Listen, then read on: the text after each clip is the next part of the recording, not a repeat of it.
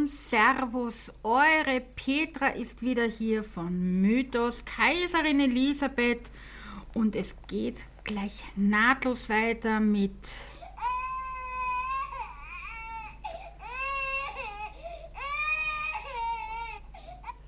Babygeschrei. Die angeblichen unehelichen Kinder von Kaiser Franz Josef Teil 2. Der Kaffee steht bereit, doch bevor wir an das Thema anschließen vom letzten Podcast, möchte ich mich einmal bei allen Hörern vom Podcast Mythos Kaiserin Elisabeth herzlich bedanken. Ich hätte mir nie gedacht, dass ein random Podcast so viel Aufmerksamkeit bekommt. Und ich möchte euch heute einmal sagen oder vorlesen, wo ich gehört werde. Und da bin ich schon ein bisschen stolz und ich hoffe, dass euer Land auch genannt wird. Wenn nicht, dann schreibt es mir in den Kommentaren. Ihr könnt immer gerne den Podcast speichern, teilen und kommentieren. Ich würde mich sehr freuen. Ich werde gehört in Österreich, Deutschland, Dänemark, England, Frankreich, Spanien, Kroatien, Südafrika, Ägypten, Rumänien, Polen, Schweden, Finnland, die russische Föderation, Thailand, Australien, in den USA, Italien, Schweiz, Niederlande, Belgien, Ungarn, in Costa Rica, in Israel, in Luxemburg und in Moldau. Herzlichen Dank, thank you.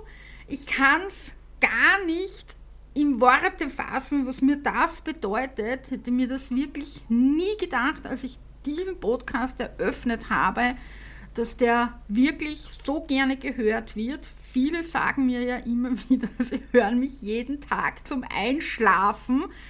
Ja, ich weiß jetzt nicht, ob das so ganz ein Kompliment ist, aber wenn es eines ist, dann ist das natürlich für mich ein Kompliment, weil dann meine Stimme so einschläfernd ist. Geruht euch wohl, schlaft gut, kann ich da nur sagen. Vielleicht mache ich einmal ein ASMR-Podcast, ASMR, in Englisch, wer es kennt. Also, Babygeschrei die angeblichen unehelichen Kinder von Kaiser Franz Josef Teil 2. Wir sind bei fünf Kindern stehen geblieben, beziehungsweise ein halb, also fünfeinhalb, wenn man Paul Gautsch im ersten Teil dazu zählt, wo ich ja euch erzählt habe, wer die Mutter und der Vater ist, weil die Autorin das nicht herausgefunden hat. Ein paar haben sich tatsächlich bei mir gemeldet und wollten Näheres über Margit Libenji hören. Also ich muss deswegen, bevor wir jetzt zu 1870 zu Katharina Abel gehen oder bevor ich euch die Geschichte dieser Balletttänzerin erzähle, muss ich ins Jahr 1853 zurück und zwar zu Margit Libenje oder auch Margot. Man weiß ja nicht so ganz genau, wie sie wirklich geheißen hat, diese angebliche Geliebte, weshalb dieses Attentat überhaupt begangen wurde. Angefangen hat alles auf der Stubei Bastei. Es gibt heute alles nicht mehr, wie es damals war, aber Kaiser Franz Josef ging dort sehr gerne täglich spazieren mit seinem damaligen Adjutanten Maximilian O'Donnell, ein sehr fescher Soldat, sehr fescher Adjutant, könnt ihr euch das Foto von ihm anschauen. Er hat ja dann im Mirabellgarten die Villa erbauen lassen. Ist heute eine Kunstsammlung drinnen. Ich habe dieses ganze einmal erzählt in einem Video. Ich werde es in, ähm, in der Beschreibung anhängen, dann könnt ihr euch das auf YouTube anschauen. Und leider Gottes hat ihn die Welt komplett vergessen. Sein Grab ist nicht mehr vorhanden in Salzburg und auch nicht einmal eine Tafel hängt am Haus in der oder in der Villa vom Mirabellgarten, diese wunderschöne Villa, die da drinnen steht, ist ja ein einziges Gebäude nur drinnen und das war seine Villa. Also dort hat er seinen Lebensabend verbracht und zwar bereits ab 1854, weil er aus dem Dienst rausgegangen ist, weil er auch damals schon ein bisschen verdrängt wurde von Josef Ettenreich. Die beiden gingen dort spazieren und auf einmal springt ein Bursche, ein junger Bursche auf ihn auf und schreit Ejen Kossuth! Also es lebe Kossuth, es war ein damaliger Aufstandsführer, der 1848 in Ungarn die Revolution angeführt hat und wollte den Kaiser erstechen mit einem Messer.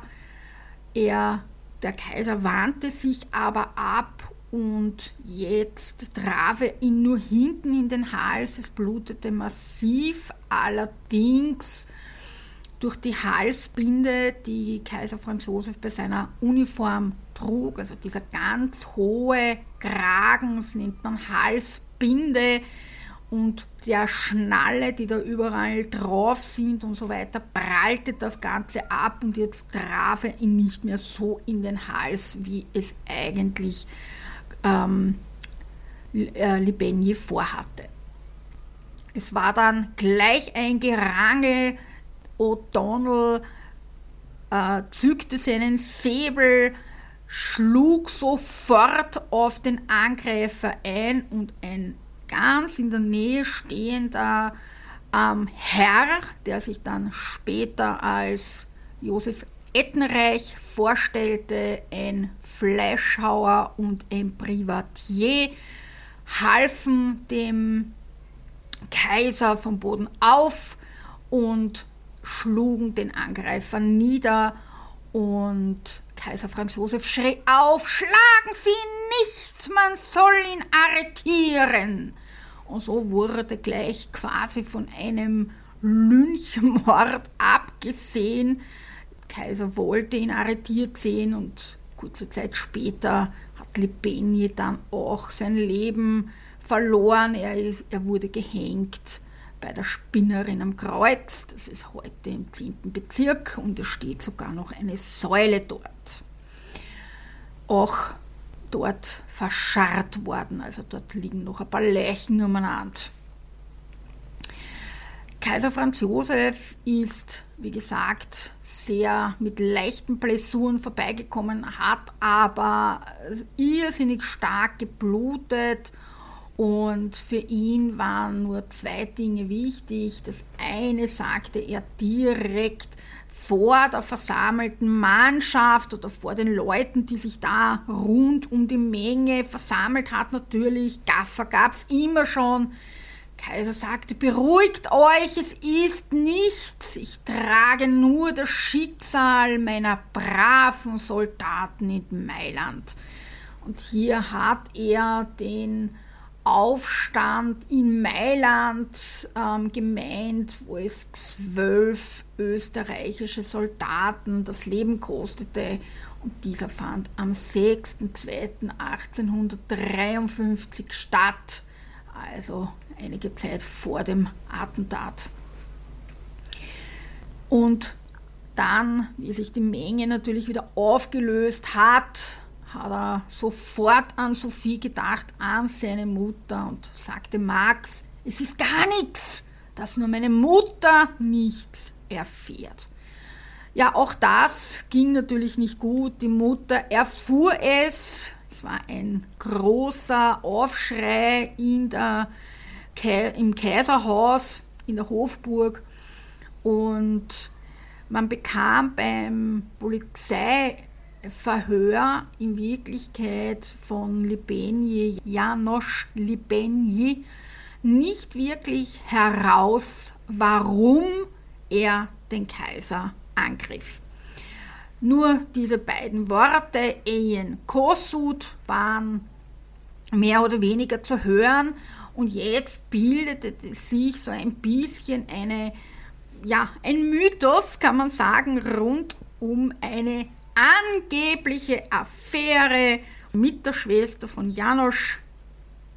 Und ich möchte euch, ich kann es gar nicht besser ausdrücken, als Braschel Bichler das in ihrem Buch niedergeschrieben hat, ohne Quellen zu nennen. Ich habe schon damals gesagt, sie bedankt sich nur bei Erzherzog Otto von Habsburg für die Familiengeschichten. Nur noch einmal, diese Geschichte kann nicht von Otto überliefert worden sein. Und ich habe mittlerweile ein Buch erhalten oder mir geholt, sagen wir es einmal so, und ich glaube, dass ich weiß, von wem sie das abgeschrieben hat. Aber wenn ich das wirklich habe, dann werdet ihr das erfahren. Eine andere Geschichte ist jedenfalls total in diesem Buch drinnen, also komplett in diesem Buch drinnen. Und dazu möchte ich aber noch nichts verraten. Und dieser Autor ist mehr oder weniger so ein bisschen die Bild aus dem 19. Jahrhundert gewesen. Aber eigenartigerweise schreibt jeder von ihm ab, nennt ihn aber nicht. Aber dazu später mehr. Ich werde darüber ein Video machen, aber lasst mir ein bisschen Zeit. Das ist ja quasi der letzte Podcast vom Urlaub. Also, ich lese euch das jetzt vor und dann könnt ihr euch ein eigenes Bild machen, ob es diese Affäre gab und dann gehen wir schon zu Katharina Abel. Eine andere Liebesgeschichte steht in Zusammenhang mit dem am 18. Februar 1853 auf Kaiser Franz Josef verübten Attentat, als der Schneidergeselle Janusz Libenji aus der Wiener Leopoldstadt ein 41,5 cm langes, beidseitig geschliffenes Messer gegen den Monarchen führte.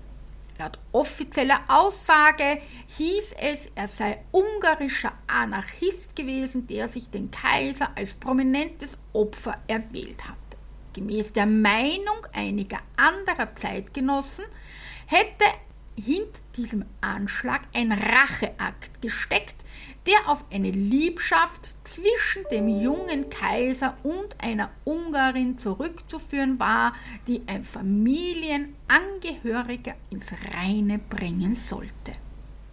Monate vor dem Attentat war Kaiser Franz Josef während eines Bratbesuchs ein Mädchen aufgefallen, das vor einer Schaubude stand und die neugierigen Blicke des jungen Monarchen heftig erwiderte. Um ihn noch mehr für sich zu interessieren, brachte es ihm eine temperamentvolle Czardasch-Einlage dar. Der Kaiser erfuhr, dass es eine Nichte der Budenbesitzerin einer gewissen Frau Danzinger war, Margit Libenji hieße und aus dem ungarischen Dorf Csakavar, ich hoffe, ich habe das jetzt richtig ausgesprochen, liebe Ungarn, ich kann leider kein Ungarisch, Chakavar oder Chakavar, irgendwie so. Ich bitte um Entschuldigung, wenn ich das jetzt nicht richtig benannt habe. Im Laufe einer folgenden Bekanntschaft soll ihr Kaiser Franz Josef auch eine Ausbildung als Tänzerin bezahlt haben. Zu jener Zeit hatte einer der Brüder Kaiser Franz Josefs, Erzherzog Ferdinand Maximilian, der spätere Kaiser von Mexiko, das Libretto zu einer Oper verfasst, deren Aufführung der Kaiser aber zu verhindern wusste. Angeblich hätte nun Erzherzog Max Kontakt zu dieser Tänzerin aufgenommen, ihr eine glanzvolle Tanzrolle in der Oper zugesagt, für den Fall, dass es ihr gelänge, den Kaiser umzustimmen. Es kam dann tatsächlich zur Aufführung des Werkes. Die Künstlerin erntete mit ihrer Darstellung großen Beifall und wurde am Tag nach der Premiere zum Mitglied des kaiserlichen Balletts ernannt. Sie nahm einen Künstlernamen an und tanzte fortan unter dem Pseudonym Mitzi Langer. Der Ruf der Ungarin als Kaiserliebchen war bis in ihr Heimatdorf gedrungen und soll dort viel Aufruhr unter der Bevölkerung verursacht haben. Die Bitten ihres Bruders Janosch, sie möge sich vom Kaiser lossagen, blieben unbeantwortet und so fasste der Entehrte den Entschluss, die Schuld der Schwester durch ein Attentat auf den Kaiser zu sühnen. Gut, also auch hier gab es natürlich viele Mythen und Legenden. Zum einen ist mir nicht einmal bekannt, dass der Max sich für Opern überhaupt interessiert hätte, geschweige denn geschrieben hätte. Aber vielleicht finde ich in dieser Hinsicht noch irgendetwas heraus, dann werde ich euch das wissen lassen. Aber meines Erachtens hat er nie Musik geschrieben und auch keine Oper. So, und jetzt fängt die ganze Geschichte an zu stinken, wenn man das so schön sagen möchte. Weil jetzt geht die ganze ähm, Mischpoche komplett bei den Historikern auseinander. Braschel Bichler in dem zitierten Buch schrieb, dass der Kaiser daraufhin sich von Mizi Langer trennte und Libeni beim Polizeiverhör den wahren Grund seiner Tat preisgab. Doch die meisten Historiker sagten immer, dass der Attentäter keinen Grund nannte. Es wurde auch ein Freund von ihm verhaftet und sogleich, ja, sagen wir so, hingerichtet. Auch er hat in weiterer Folge vielleicht gar nichts mit dem Attentat zu tun gehabt. Auch das ist nicht ganz bekannt, aber er war ein Freund von Libeni, also wurde er gemeuchelt. Also nicht vom Mob, sondern von der Justiz. 69 Jahre später, nach dem Attentatsversuch, also 1922, nahm Oberpolizeirat und Kriminalschriftsteller die Geschichte von Margit Libenji in manchen Büchern, und deswegen habe ich es auch vorher so benannt, schreibt man Margot Libenji. Sie dürfte aber tatsächlich Margit geheißen haben, beziehungsweise Mietze Langer noch einmal. Und dieser Schriftsteller nannte sich Ubald Tartaruga. Ja, ja, ihr habt schon richtig gehört. Ubald Tartaruga. Wie man auf das kommt, fragt mich nicht. Im bürgerlichen Namen Edmund Otto Ehrenfreund. Also, weil ihm das wahrscheinlich nicht gefallen hat, hat er sich Ubald Tartaruga genannt. Aber natürlich als Oberpolizeirat darf er natürlich keine Bücher schreiben und so gab es einen Künstlernamen. Doch auch dieser Name geisterte in der Literatur nur so herum und wirkliche Beweise fand er nicht. Und wieder war es dann in den 50er Jahren eine Schriftstellerin, die sich Gysi Gruber nannte und die hat ein Buch über Margit Libenji geschrieben. Es ist ein großer Frauenkopf am Cover mit knallroten Lippenstift und dieser typischen 50er Jahre Frisur mit so äh, Locken ins Gesicht, akkuraten Augenbrauen, getuschten Wimpern, Kajal drauf und im Hintergrund leicht verschwommen in grün in, oder grünem Einband generell die Gloriette. Also auch Gysi Gruber nahm sich dem Thema an und machte daraus eine romantische Liebesgeschichte zwischen Margit Libenje und Kaiser Franz Josef. Könnt ihr im Antiquariat bestellen. Also das ist die ja doch etwas abstruse Geschichte zum Attentat. Wie gesagt, es ist überliefert, dass er Ehen Kossuth geschrien hat und was sollte das dann mit Margit. Stehen geblieben sind wir nach dieser eigenartigen Geschichte über Pointinger, Therese Pointinger, Resal und den Kaiser Franz Josef und seine fünf unehelichen Kinder.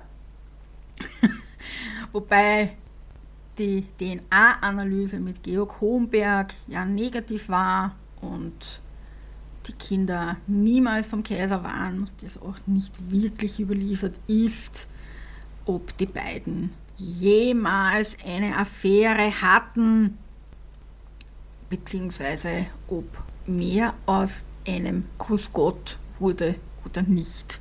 Ich persönlich glaube es nicht, weil der Schmalz, was aus der Salzprinzessin von Hubert Pointinger driftet, ist unfassbar und vor allem es gab nie ein Tagebuch und auch sonst keine Aufzeichnungen.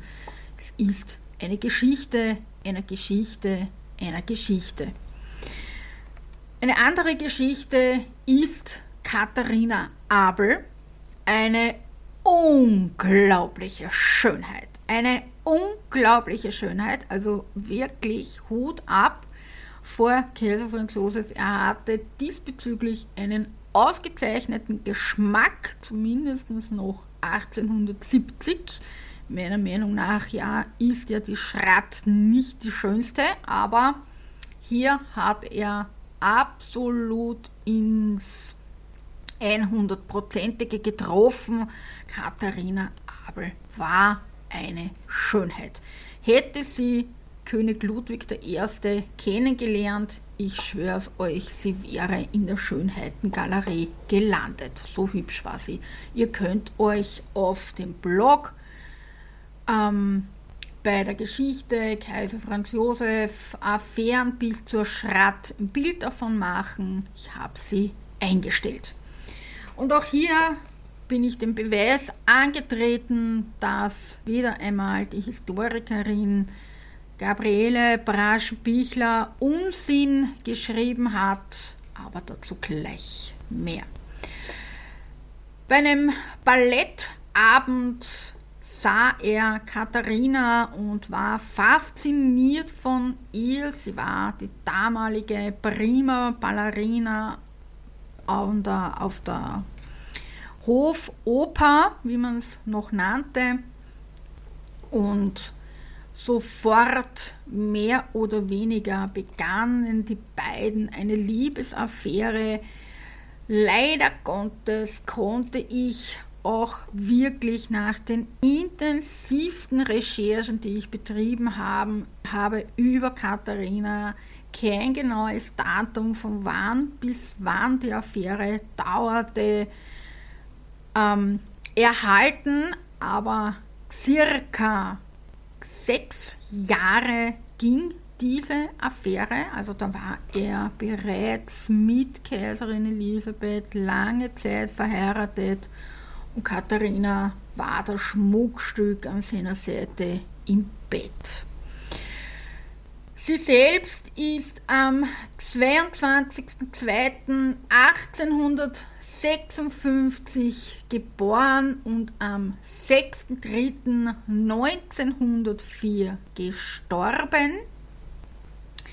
Und am 17.01.1876 kam eine Tochter namens Maria äh, auf die Welt und den Namen des Vaters hielt sie Zeit ihres Lebens strikt geheim. Also sie hatte ein uneheliches Kind mit dem Namen Maria hat niemals erwähnt oder auch nur preisgegeben, wer der Vater ihres Kindes ist.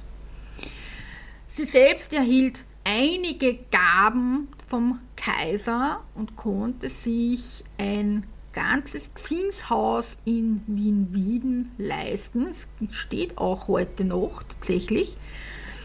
Und Sie nahm dann Mieteinnahmen ein bzw. wohnte dort. Die ersten zwei Wohnstöcke waren ihre und den Rest der, des Hauses vermietete sie.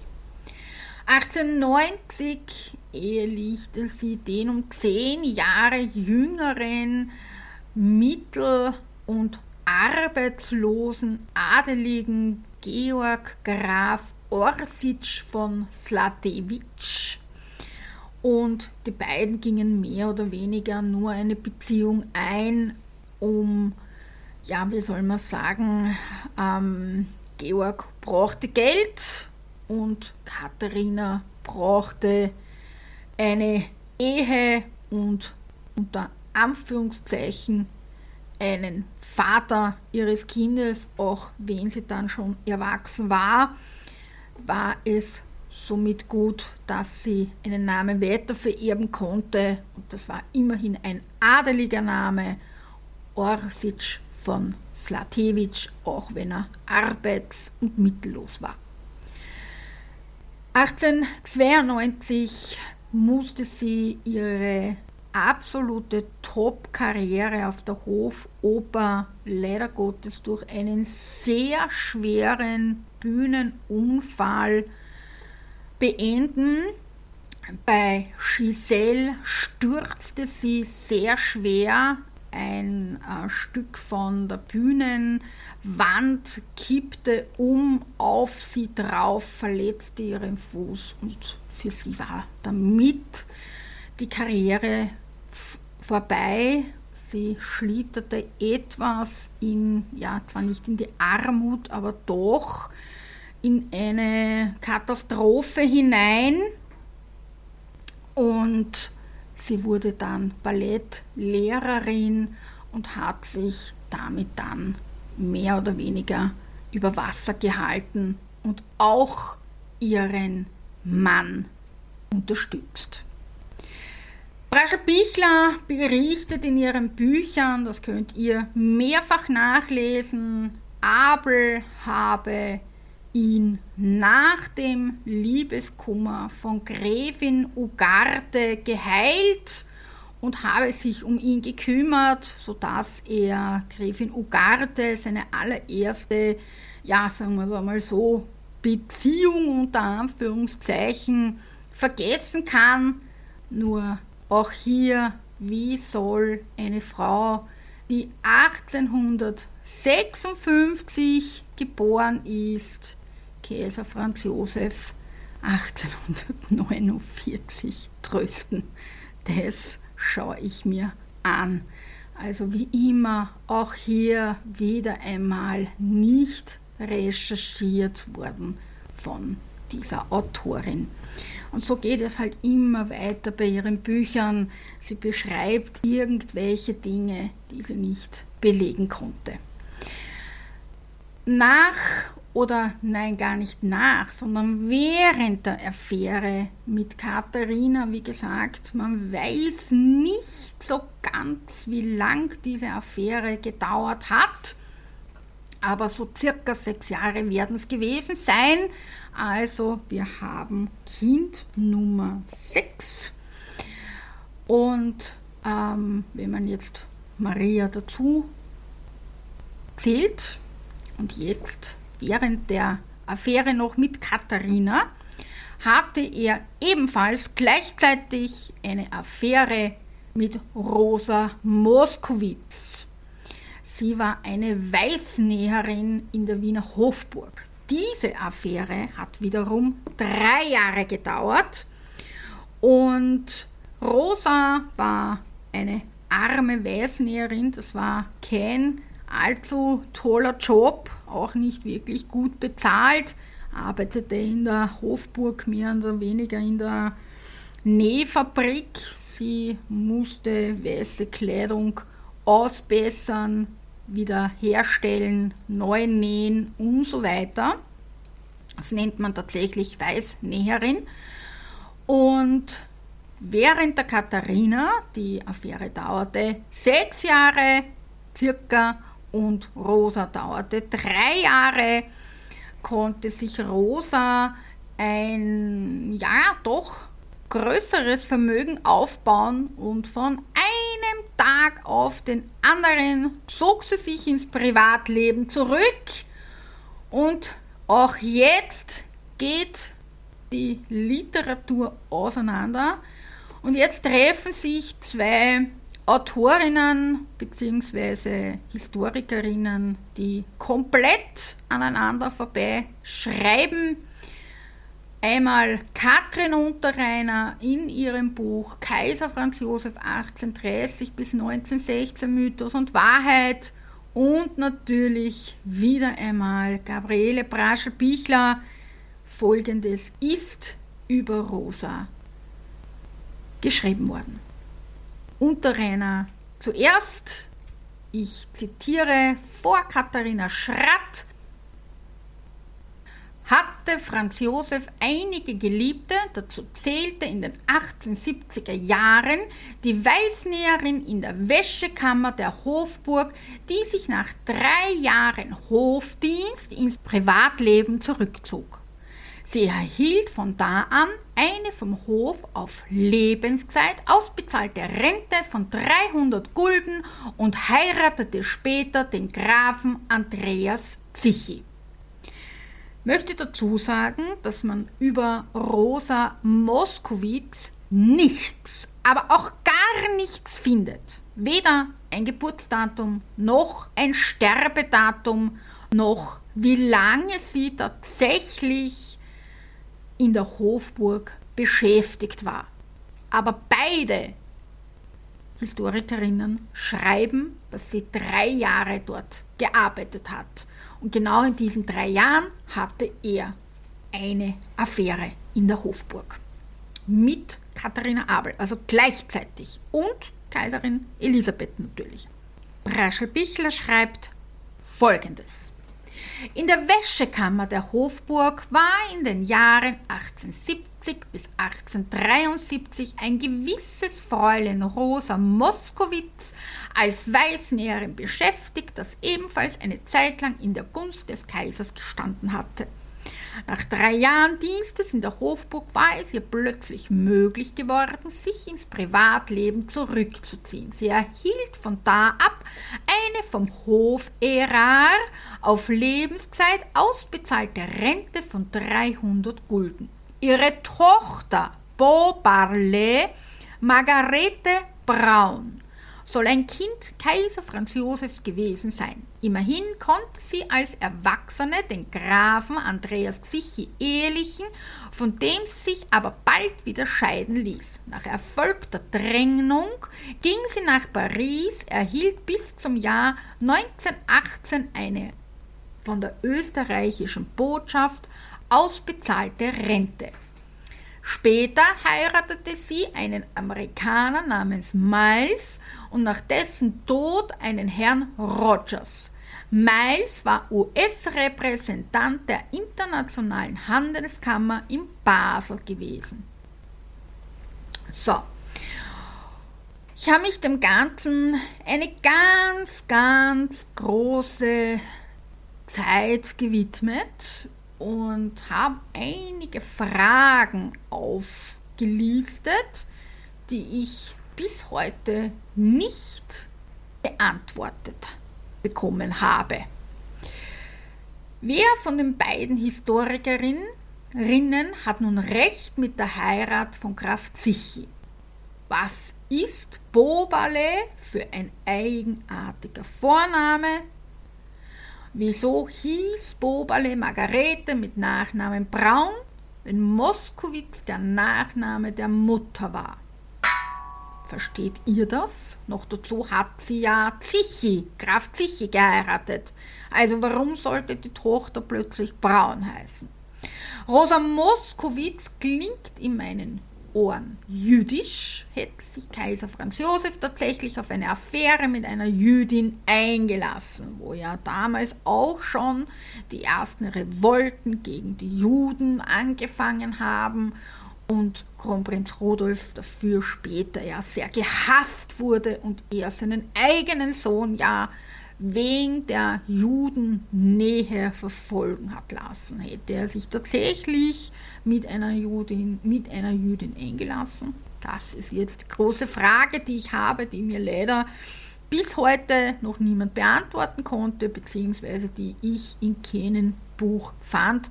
Man findet auch sonst nichts zu Rosa Markowitz. Jeder schreibt nur diese dreijährige Affäre ab. Kann Andreas Zichi auch Andrasch Zichi gewesen sein? Die Dynastie Zichi war bzw. ist ursprünglich ungarischer Adel. Also ich habe bei meinen Recherchen nur einen Andrasch Zichi oder Andras Zichi gefunden, leider Gottes nicht mehr, als ich euch gerade gesagt habe. Und auch immer wieder taucht hier diese uneheliche Tochter daraus hervor.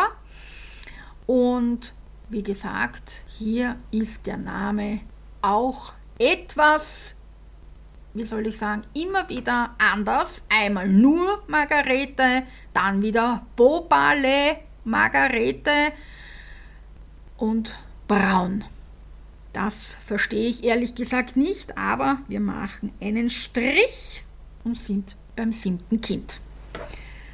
So, also beide Bücher sind einmal aus 96 und einmal aus 2005. Ihr könnt das gerne nachlesen.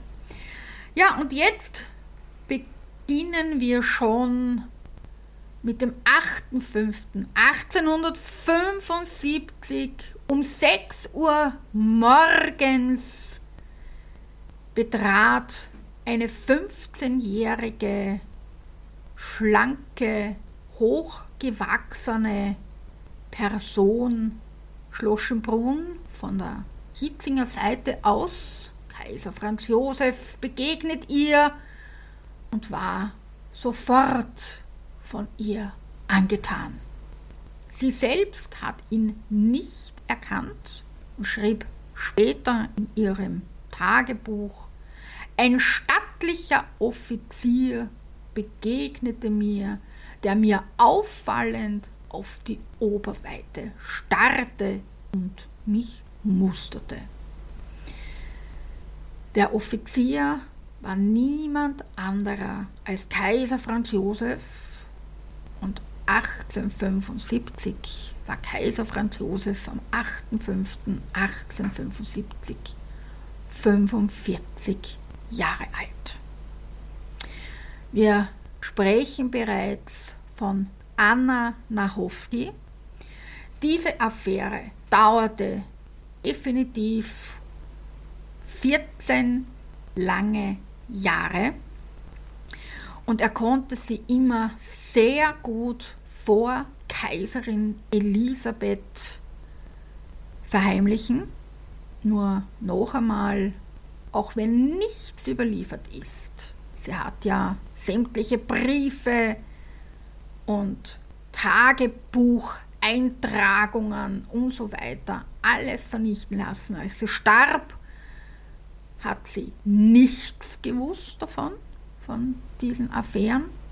Ich spreche jetzt über alle, also Abel, Moskowitz und auch die 14-jährige Beziehung zu Anna Nachowski. Aber ich bin der Meinung, jede Frau weiß, dass sie betrogen wird. Und vor allem im 19. Jahrhundert war das ja Usus, dass ein Mann betrügt und fremd geht. Das gehörte ja im 19. Jahrhundert zum guten Ton, dass ein Mann fremd geht. Umgekehrt war es nicht so. Also wenn eine Frau fremd ging, musste das unter wirklich absoluter Diskretion und hinter 37 versperrten Türen stattfinden. Und die beiden durften auch nie öffentlich gesehen werden, dass ja kein Gerede auftritt. Der Mann allerdings durfte öffentlich fremdgehen. Und so auch, dass ganz Wien tuschelte und es mehr oder weniger stadtbekannt wurde, dass er fremd geht. Das ist die Bigotterie des 19. Jahrhunderts. Der Mann darf alles, die Frau nichts. Wer Anna Karenina je gelesen hat, weiß, worauf ich hinaus will. Und auch das Buch von Theodor Fontane, Effi Briest wird euch etwas sagen oder auch ganz große Literatur, Gustave Flaubert, Madame Bovary, ein Sittenbild aus der Provinz. Großartige Bücher. Und die erklären euch auch, wie es war, wenn sich eine Frau verheiraten muss, ein Kind bekommt und sich dann aber verliebt. Ich werde mit euch irgendwann das Schicksal Luise von Coburg erzählen und da werdet ihr einmal erfahren, was es geheißen hat, rund um Kaiser Franz Josef als Frau eine Affäre zu haben, die öffentlich wird. Doch jetzt sind wir bei der Anna Lachowski und dazu möchte ich euch etwas vorlesen. Und das Ganze ist vom 24.06.1875. Ich saß auf einer Steinbank mit Linni im Wald, der Kaiser kam des Weges und setzte sich auf die nächste Bank.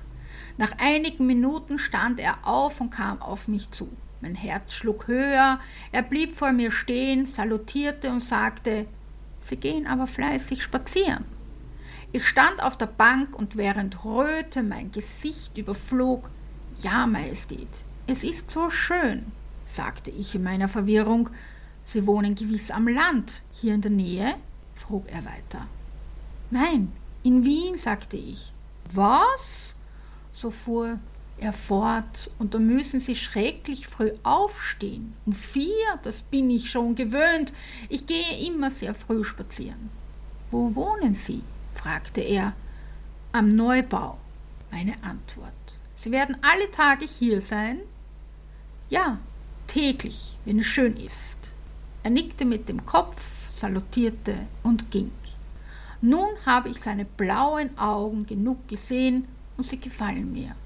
Wie dumm ich doch bin, sollte ich in ihn verliebt sein. Nein, nein, es ist eben der Kaiser, der mir gefällt. Es schmeichelt mir, dass ich ihm gefalle. Doch erst am 26.06.1875 kam es zum ersten Kuss und kitschiger hätte das ganze Umfeld nicht sein können. Es regnete im Schlosspark und jetzt gab es kein Halten mehr. Kaiser Franz Josef mit seinen 45 Jahren küsst die 15-jährige Anna. Wie ein Wahnsinniger soll der Kaiser gew gewesen sein, durchnässt, weil es schüttete wie aus Eimern und die Begegnungen wurden immer intensiver, schrieb sie. Sogar das Kleid machte er ihr einmal auf, um sie näher betrachten zu können. Dann war er beleidigt, weil Anna nicht wollte und sich entzog. Also die Abgeschiedenheit des Tiroler Parks, der obere Abschnitt vom Schloss Schönbrunn nennt sich Tiroler Park und ein Dienstmädchen, das war eben Linni, die immer mit Anna spazieren ging, beobachtete das Ganze vom nahen Gebüsch aus und sah tatsächlich zu, wie sich die beiden in aller Öffentlichkeit mehr oder weniger abknutschten und Kaiser Franz Josef ihr das Kleid aufmachte, um die Brüste zu betrachten. Muss natürlich nicht nur das Kleid aufgemacht haben, sondern auch das Korsett. Anders kann es nicht gewesen sein. Drei Jahre entzog sie sich ihm, bevor sie ihn tatsächlich ranließ obwohl Anna schon mit 15 verheiratet war, danach geschieden wurde, weil ihr Mann ein Trinker und Schläger war, dann erneut heiraten musste, mehr oder weniger, ähm, entzog sie sich dem Kaiser drei Jahre. Und auch hier bekam sie wiederum schriftliche Anordnungen vom Kaiser. Sie soll kein Mieder anhaben, wenn er kommt, und am besten schon im Bett bereit liegen, so seine Aufforderung und damit er gleich zum Zug komme. Auch einen ähnlichen Brief gibt es an Elisabeth. Ich zitiere ihn wortwörtlich. So bitte ich dich recht schön, lieber Engel, mich solange es geht im Bett zu erwarten, denn das ist doch das schönste Wiedersehen nach so langer Zeit. Also ihr seht, Kaiser Franz Josef war ein Mann, der gleich an die Frau wollte, kein Vorspiel, kein Liebkosen, kein gar nichts. Das hat er natürlich von seinen hygienischen Damen nicht gelernt. Drei Kinder sind in der Ehe geboren worden. Allerdings soll man annehmen, dass das Kaiser Franz Josefs Kinder waren. Das heißt, wir sind bei sieben. Ich mache einmal drei Stricheln. Eins, zwei, drei. Also wir sind bei zehn Kindern mittlerweile. Doch so ganz ist es natürlich nicht, wie ich das jetzt dargestellt habe. Ich erörte es euch. Hier ist Anna geboren am 20.01.1883. Das Todesdatum ist leider unbekannt. Dann kam Helene am 29.07.1885. 30.08.1976 ist sie gestorben und Franz Josef ist am 10.12.1889 auf die Welt gekommen und 42 gestorben. Durch Helene kam das ganze Verhältnis an die Öffentlichkeit. Sie veröffentlichte ein, bei einem Interview, ein, ähm, gab sie das Geheimnis preis und hinterließ dann die Tagebücher ihrer Mutter, wo dann die Welt lesen konnte, dass Kaiser Franz Josef mit ihr ein 14-jähriges Verhältnis hatte, also nicht mit Helene, sondern mit Anna. Und Helene gilt als einzige legitime Tochter von Kaiser Franz Josef, aber das erzähle ich euch etwas später. Was Sohn Franz Josef betrifft, geht die Literatur auseinander. Hier sagt man ganz eindeutig, es kann nicht das Kind von Kaiser sein. Allerdings ist sein Tod und alles, was damit rundum ist, sehr eigenartig und das möchte ich euch noch erzählen. Er kam, wie gesagt, am 10.12.1889 zur Welt.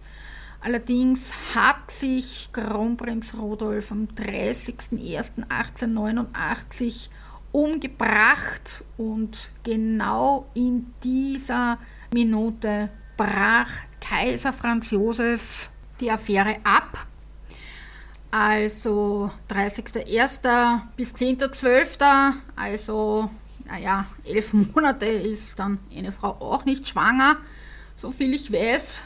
Und deswegen gehen die Historiker davon aus, dass er nicht der Vater ist. Allerdings wurde das immer behauptet. Und dass auch aus diesem Grund, da Anna ihren Sohn nach dem Kaiser benannt hat, gut, das wurden viele Kinder, ist sogar bis heute ist sogar noch so, dass Kinder nach dem Kaiser benannt werden, aber das soll ein Indiz dafür gewesen sein. Und er wurde auch immer nur Franz bzw. Franzi genannt. Und er war aber von jeher von labiler Gesundheit. Er sollte eigentlich ein sehr begabter Maler werden. Er war schon frühzeitig an Malerei interessiert und Anna hatte auch das nötige Kleingeld, ihn Kunst studieren zu lassen. Doch Franz Josef oder Franz war nie in der Lage, einen wirklichen Beruf zu erlernen. Er war sehr oft in psychiatrischen Einrichtungen und zum 100. Geburtstag des Kaisers, also das war der 18.08.1930, schnitt er sich in der Kapuzinergruft mit einem Rasiermesser den kleinen Finger ab und legte diesen als Sühne auf den Sarg oder Sarkophag des Kaisers. Er wurde wieder mit Schizophrenie in die Irrenanstalt auf Steinhof gebracht.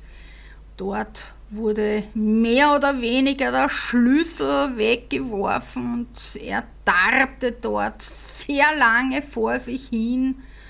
Und Helene konnte ihn dann letztendlich 1942 aus der Irrenanstalt herausbekommen und brachte ihn in ihr steirisches Landhaus, wo sie sich sehr gerne zurückzog.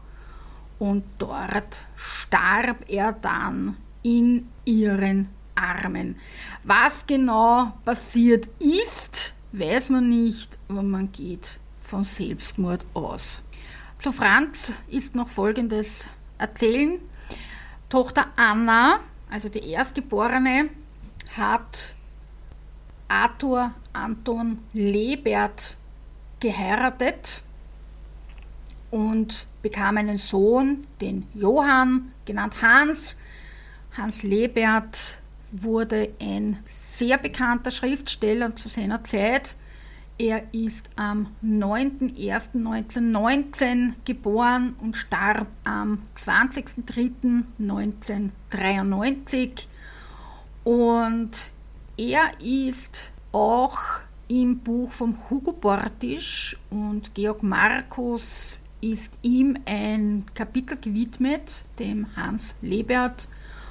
Und in beiden Kapiteln kann man etwas über die beiden Kinder von Kaiser Franz Josef lesen, nämlich über Helene und über Franz Josef. Das möchte ich euch jetzt zitieren. Eine DNA-Analyse wie im Fall Pointinger war hier nicht nötig. Die Indizien und Beweise sprechen für sich und eine Anna Lebert findet sich auch in der Biografie von Alban Berg wieder, welche an seinem Sterbebett bei ihm war.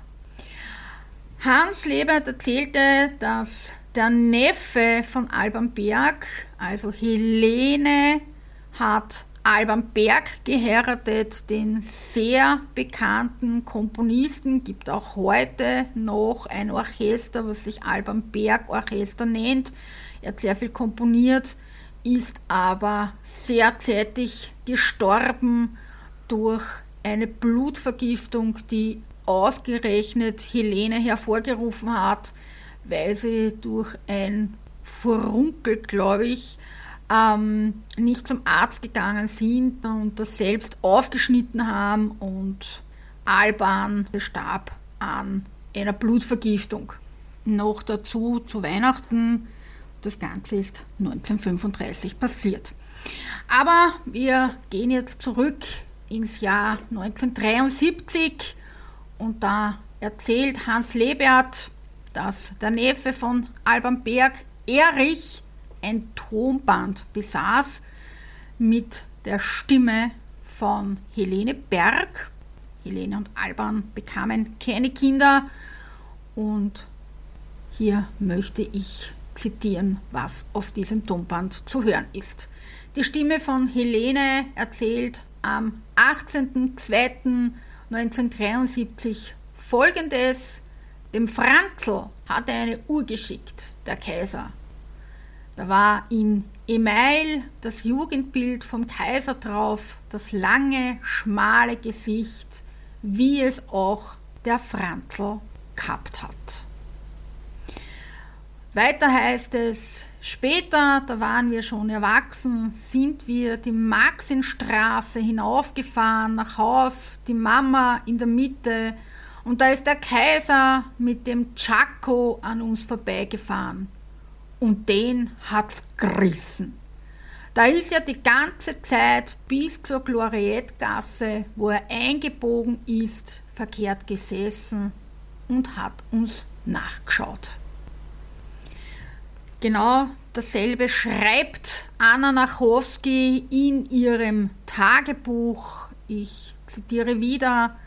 Es war im Jahr 1902 und ich komme mit meinen Kindern Anna und Helene von der Stadt und gehe die Maxinstraße hinauf nach Hause. Ein wunderbarer Trab, den ich nur zu gut kannte, ließ mich nach rückwärts schauen. Der Kaiser im offenen Wagen allein kam uns nach, sah mich und die Kinder freundlich an und setzte sich sofort in eine andere Stellung, um den Kopf nach rückwärts gedreht nach uns zu sehen, bis er in der Gloriettgasse einbog. Dieses Tonband wurde drei Jahre vor Helene Bergs Tod aufgenommen und Erich hatte dies in Verwahrung und der Biograf Friedrich Saaten, der das Tagebuch und die Tonbünder hörte, veröffentlichte sein Buch 1986.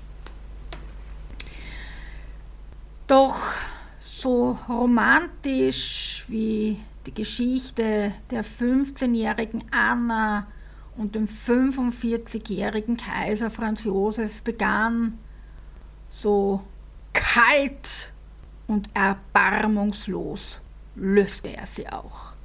Also im Regen der erste Kuss, dann wurde das Mieder aufgemacht und erst mit ihrem 18. Lebensjahr ging der Kaiser mit Anna ins Bett und nach 14 Jahren beendete er es mit einer Visitenkarte.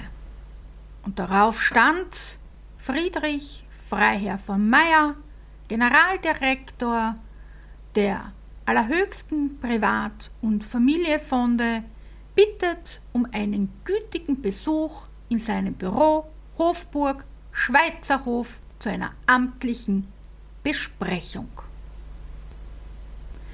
Diese Visitenkarte übergab das Dienstmädchen Anna und sie ging dann zu diesem Treffen und unterzeichnete ein Schriftstück und wählte daraus 200.000 Gulden.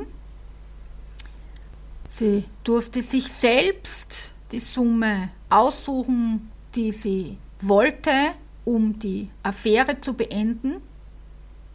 Sie wählte klug, sie hatte ausgesorgt für ihr ganzes Leben.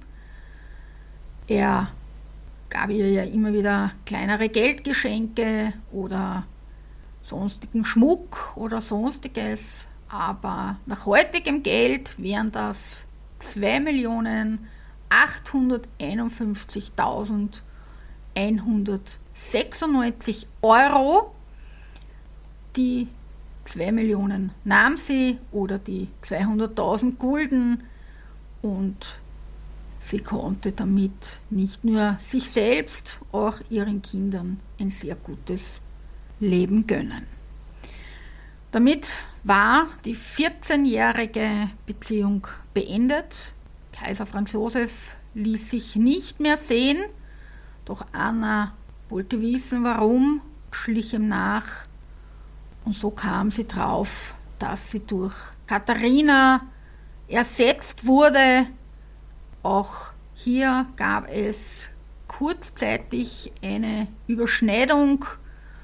Und dann kam schon Katharina Schratt in das Leben von Kaiser Franz Josef und auch hier ist man bis heute nicht sicher, hatten die beiden Sex oder hatten sie nicht. Kaiser Franz Josef war 55, als er die Schratt kennenlernte und Katharina war 32. Also auch hier ein ordentlicher Abstand, aber natürlich nicht so groß wie bei Anna Nachowski. Kennengelernt haben sich die beiden durch ein Dinner, welches Kaiserin Elisabeth gab, und das aber auch nur, beiden waren mit Alexander III. im Theater. Der Kaiser war fasziniert von Katharina und so lud Elisabeth zum Ball der Industriellen ein. Dort war dann Katharina ebenfalls zu Gast und so lernten sich die beiden kennen und Kaiserin Elisabeth führte die beiden dann noch bei einem Dinner zusammen und somit war diese Affäre unter Anführungszeichen von Elisabeth gewollt. Sie hatte sich endlich aus ihrer Ehelast befreit Sie meinte, dass ihr einsamer Ehemann eine Gespielin brauchte und suchte sich die Schrat aus. In Wirklichkeit konnte sie ihr nie das Wasser reichen, etwas dicklich, ein etwas rundes Gesicht. Und die Kaiserin machte sich ja mehr oder weniger in ihren Gedichten so manches Mal über sie lustig. 1938 kam bereits das erste Gerücht auf, Kaiser Franz Josef habe die gnädige Frau geheiratet. Und wie es dazu kam, lese ich euch wieder vor. Dieser Abschnitt war im History Magazin vom Kurier zu lesen, ist nicht mehr erhältlich, auch nicht im Antiquariat. Ich lese euch die Passage vor. Viel Staub wirbelte die Frage auf, ob der Kaiser, die gnädige Frau, wie sie genannt wurde, miteinander verheiratet waren, zumal das erzbischöfliche Ordinariat im März 1938 das Trauungsbuch, das Trauungsbuch für Gewissensehen, also Geheimehen, vernichtete. Weil die Kirche damals in Diskretionen durch die eben einmarschierenden Nazis befürchten musste, gibt es keinen schriftlichen Beweis für die vielfach vermutete Eheschließung. Sehr wohl aber Aussagen durchaus glaubwürdiger Zeugen, denen die Eintragung vor der Vernichtung des Buches zu Augen kam. Einer, der das bestätigte, war der bekannte Politologe Norbert Leser. Und für den profunden Habsburg-Kenner Adam Wadrutzka gab es aufgrund der Fakten keinen Zweifel, dass Kaiser Franz Josef und Katharina Schratt verheiratet waren. Ja, ich bin hier definitiv anderer Meinung, aber schon wie bei Resel Pointinger überlasse ich euch selbst was ihr glauben möchtet. Wie gesagt, sie wurde die gnädige Frau genannt. Marie Valerie, die dritte Tochter des Paares, hasste sie aus tiefstem Herzen. Und auch hier muss ich ganz ehrlich sagen, schon alleine wegen Valerie hätte Kaiser Franz Josef die Schrat nicht geheiratet und auch zum Andenken seiner Engel Sisi. Das wäre ihm meiner Meinung nach nicht eingefallen. Und auch immer wieder die Fragen der Historiker, haben sie oder haben sie nicht? Ja, das ist die Frage, die man sich vielleicht stellen mag.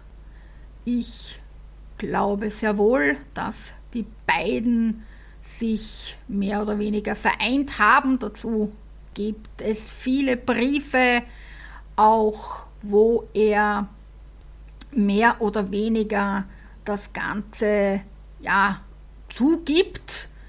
Aber 900 Briefe sind erhalten geblieben zwischen den beiden und er reagiert sehr eifersüchtig, als er von den zahlreichen Gespielen von Katharina erfährt.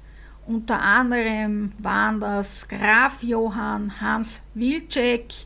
Er ist geboren am 7.12.1837 und starb am 27.01.1922. Dann war noch in der Riege König Ferdinand I. von Bulgarien. Er lebte vom 26.02.1861 bis 10.09.1948 und auch mit ihrem jungen Schauspielkollegen Viktor Kutschera konnte sie es nicht lassen. Er war geboren am 2.05.1863, starb am 20.01.1933. Also ihr seht, die Riege der Gespielen ist lang und groß und es waren natürlich noch viel, viel mehr, die, naja, sagen wir es einmal so, die Katharina beglücken durften. Ich sage es ja auch immer gerne so, die kaiserliche Filzlaus. Also die Hygiene war auch damals noch nicht so groß gesehen, wie Kaiserin Elisabeth das vorlebte. Nicht jede Dame des Hofes reinigte sich so wie Elisabeth. Also ich möchte nicht wissen, was sich so manchmal, ja, dummelte. Aber wie auch immer. Eines ihrer seltsamen Briefe war die stille Woche, wie die Schrat es nannte. Und hier ist überliefert, dass sie Kaiser Franz Josef im ungewöhnlich aufreizenden Negligé empfing im Bett liegen blieb, aber die genüsslichen Stunden sehr vertraulich waren. Macht euch euer eigenes Bild darüber. Im Testament wurde Katharina nicht bedacht. Allerdings hat 2015 Katrin Unterreiner in ihrem Buch Kaiser Franz Josef 1830 bis 1916 Mythos und Wahrheit einen ähm, Brief zitiert und hier möchte ich euch vorlesen, was sie bekam. Katharina Schratt wurde zwar nicht im Testament Franz Josefs bedacht, kürzlich entdeckte Verfügungen des Kaisers, wonach Katharina Schratt 2,5 Millionen Kronen, umgerechnet ca. 11 Millionen Euro zusätzlich zu ihrer kostbaren Schmucksammlung und einem Ringstraßenballet erhielt, sprechen jedoch eine deutliche Sprache und sind bei einer reinen Freundschaft kaum vorstellbar. Also auch Katrin Unterreiner ist der Meinung, dass hier sehr wohl mehr im Spiel war. Einer der Briefe hat auch folgenden Inhalt. Unendlich glücklich macht mich die Mitteilung, dass Eure Majestät von mir träumten. Wie gerne möchte ich in Wirklichkeit während der Nacht am Bette Eurer Majestät sitzen. Gedankenküsse auf Hand und Mund. Kaiser Franz Josef schrieb zurück, dass sie mir im Bette Audienz erteilen, wie sie mir um halb und halb versprochen haben. Tja, wer sagt jetzt noch, dass hier nicht mehr im Spiel war? Tja, mehr kann ich euch nicht mehr darüber sagen. Die Briefe von der Schratt sind nicht vollständig erhalten, aber alle Briefe an sie. Und auch die sind veröffentlicht. Ihr dürft euch gerne über das knapp tausendseitige Werk selbst durchwühlen. Es gibt auch noch ein paar Gedichte von Kaiserin Elisabeth. Ich möchte euch eines mit auf den Weg geben. Sie schnürt den Bauch sich ins Korsett, dass alle Fugen krachen, hält sich gerade wie ein Brett und äfft noch andere Sache. Im Häuschen der Geranien, wo alles so fein und glatt, dünkt sich die gleich Titanien, die arme, dicke Schratt. Ja, jetzt wisst ihr, was Kaiserin Elisabeth in Wirklichkeit über die Schratt dachte. Sie wurde ja in allen kopiert. Frisur, Gang, Kleidung und selbst die Kuren, die Kaiserin Elisabeth machte, äffte, Elis, äh, äffte Katharina nach, sodass stöhnend auch Kaiser Franz Josef nichts mehr hören wollte von Schönheit, Kuren und sonstigen Diäten. Er wollte nicht schon wieder eine Frau haben, die all das machte. Bevor ich jetzt zum Schluss komme, möchte ich euch noch einmal von der angeblichen Hochzeit zwischen den beiden erzählen. Es war der 10.10.2019, als der Historiker, Kurier und Krone-Schriftsteller Georg Markus ein neues Buch vorstellte und darin behauptete, eine, ja, wie sagen wir jetzt mal, so einen Beweis gefunden zu haben, dass Kaiser Franz Josef und Katharina Schratt geehelicht haben. Doch den letztendlichen Beweis konnte er nicht antreten und so blieb das Ganze wieder einmal in einem Mythos und Legenden, Story oder Geschichte stecken. Das Ganze wurde folgendermaßen erzählt. 1910 sollen die beiden die Geheimehe eingegangen sein.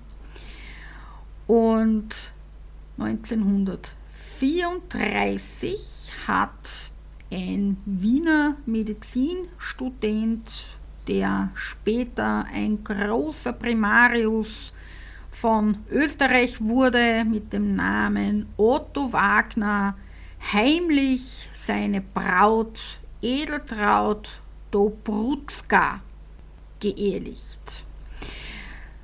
Die beiden haben heimlich geheiratet und zwar am 30. Juni 1934 in der Andreaskapelle im Wiener Erzbischöflichen Ordinariat als sich der Pfarrer von dem, ja, von dem Zimmer der Trauung verabschiedete und in die Sakristei ging, ließ er das Gewissensehenbuch offen am Tisch liegen und die beiden fingen an zu blättern und plötzlich fiel es ihnen wie Schuppen vor die Augen. Eine Eintragung mit der eigenhändigen Unterschrift des Ehepaares lautete Franz Josef von Habsburg-Lothringen und Katharina Kiss,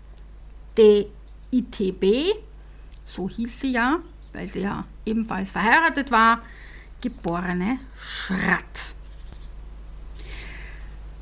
Doch eine Kopie konnten sie natürlich nicht machen, gab auch keine Fotoapparate die man schnell zücken konnte, so wie heute. Ein Handy, zack, hätte man das fotografieren können, war natürlich 1934 nicht möglich. Und später erzählte auch der Trauzeuge, Trauzeuge von Otto Wagner, ein bekannter Soziologe August Maria Knoll, dass er diese Eintragung gesehen hat und legte diese, ja, diese Form von mündlicher Aussage dem Pol Politologen Norbert Leser vor. 1938 soll Katharina Schratt persönlich beim Weihbischof Franz Kamprad vorstellig gewesen sein. Es war kurz nach dem Einmarsch der Nationalsozialisten und sie bat um die Herausgabe des Trauungsbuches, doch das konnte nicht mehr geschehen. Bischof Kamprad hatte dieses vernichtet aus Angst, dass es den Schergen von A.H.